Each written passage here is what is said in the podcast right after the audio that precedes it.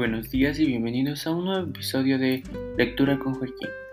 El día de hoy vamos a leer un libro de Edgar Allan Poe, donde se nota una recopilación de distintos poemas. Escuchemos.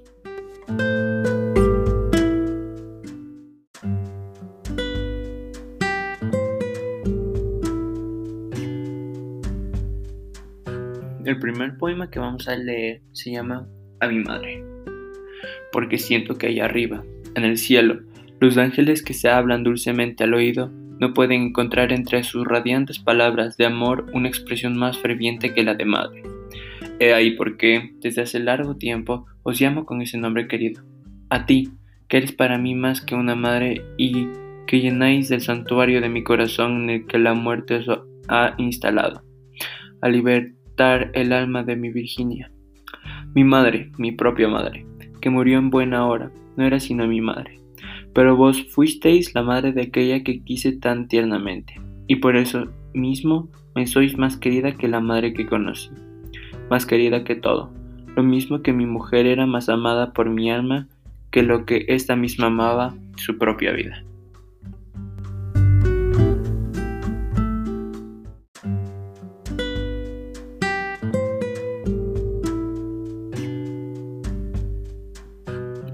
Este fue el mejor poema que podemos encontrar donde se evidencia el amor entre las personas. La verdad creo que Edgar Allan Poe se lució con este poema, pues nos da a entender cuánto amaba a esta persona y cuán maravillosa era delante de sus ojos.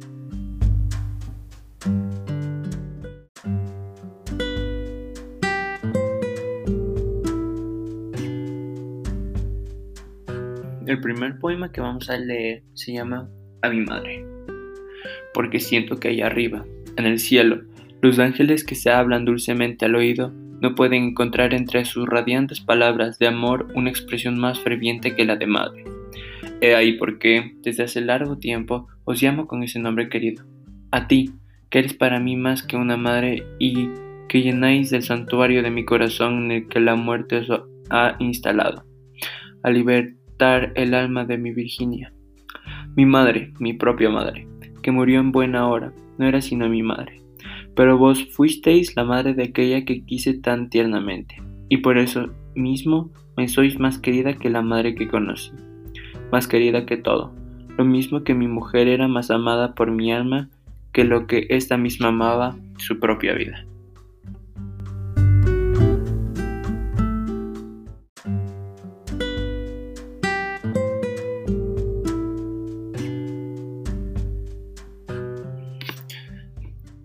Este es un poema que nos evidencia la forma en la que nosotros podemos moldear los moldes.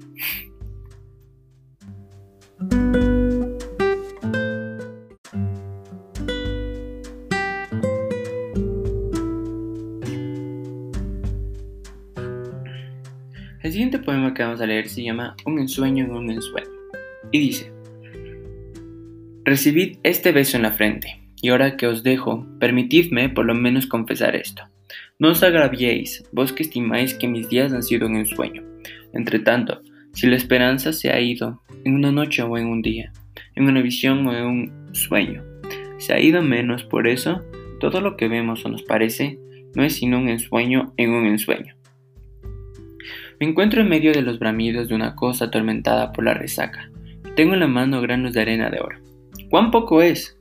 Y cómo se deslizan a través de mis dedos hacia el abismo, mientras lloro, mientras lloro. Dios mío, ¿no puedo retenerlos en un nudo más seguro? Dios mío, ¿no podré salvar uno solo del cruel vacío?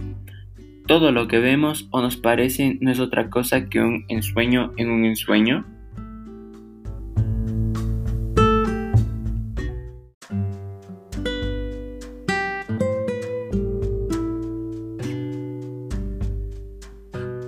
La verdad es que de vez en cuando nos pasa algo similar, donde no sabemos si es que lo que en realidad estamos viendo, lo que en realidad estamos viviendo, es solo un sueño.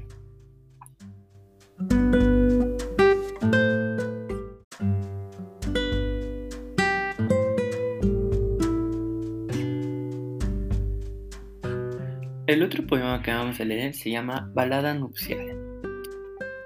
El anillo está en mi dedo y la corona sobre mi frente.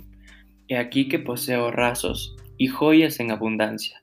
En el presente instante soy feliz.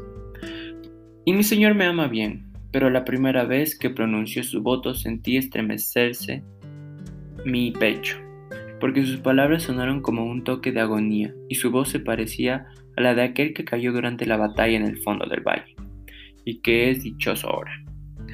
Pero habló de modo de tranquilizarme, y besó mi frente pálida. Entonces un delirio vino, y me transportó en espíritu al cementerio.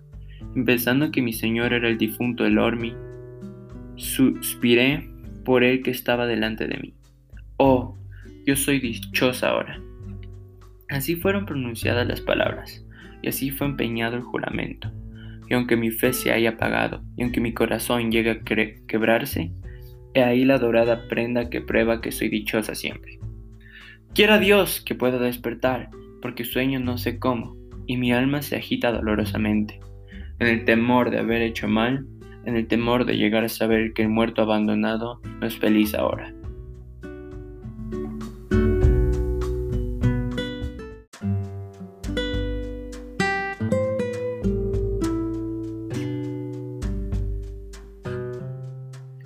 Este poema, la verdad, es un poquito distinto a lo normal, porque el autor es un hombre, pero el narrador es una mujer.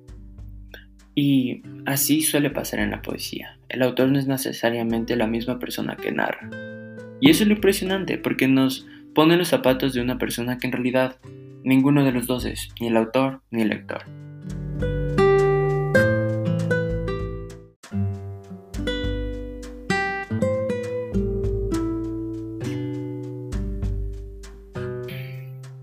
El último poema que vamos a leer el día de hoy se llama A la ciencia. Oh ciencia, tú eres la verdadera hija del viejo tiempo, tú, cuya mirada indiscreta transforma todas las cosas. ¿Por qué haces tu presa del corazón del poeta? Oh buitre, cuyas alas son las sombrías realidades. ¿Cómo podría él amarte? ¿Cómo te creería? Sabía si no has querido dejarlo vagar en los ensueños en busca de tesoros en el seno de los cielos constelados por más de que hasta allí subiera con ala intrépida?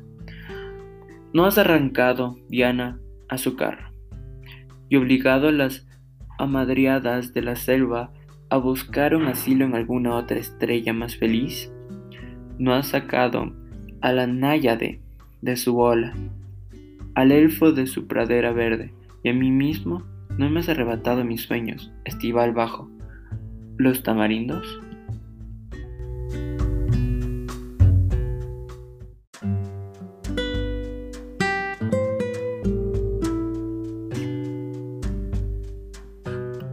Muchas gracias por haber escuchado el podcast del día de hoy. Lectura con Joaquín. Esperamos verlo en un siguiente podcast, leyendo capaz un nuevo libro, o capaz el mismo.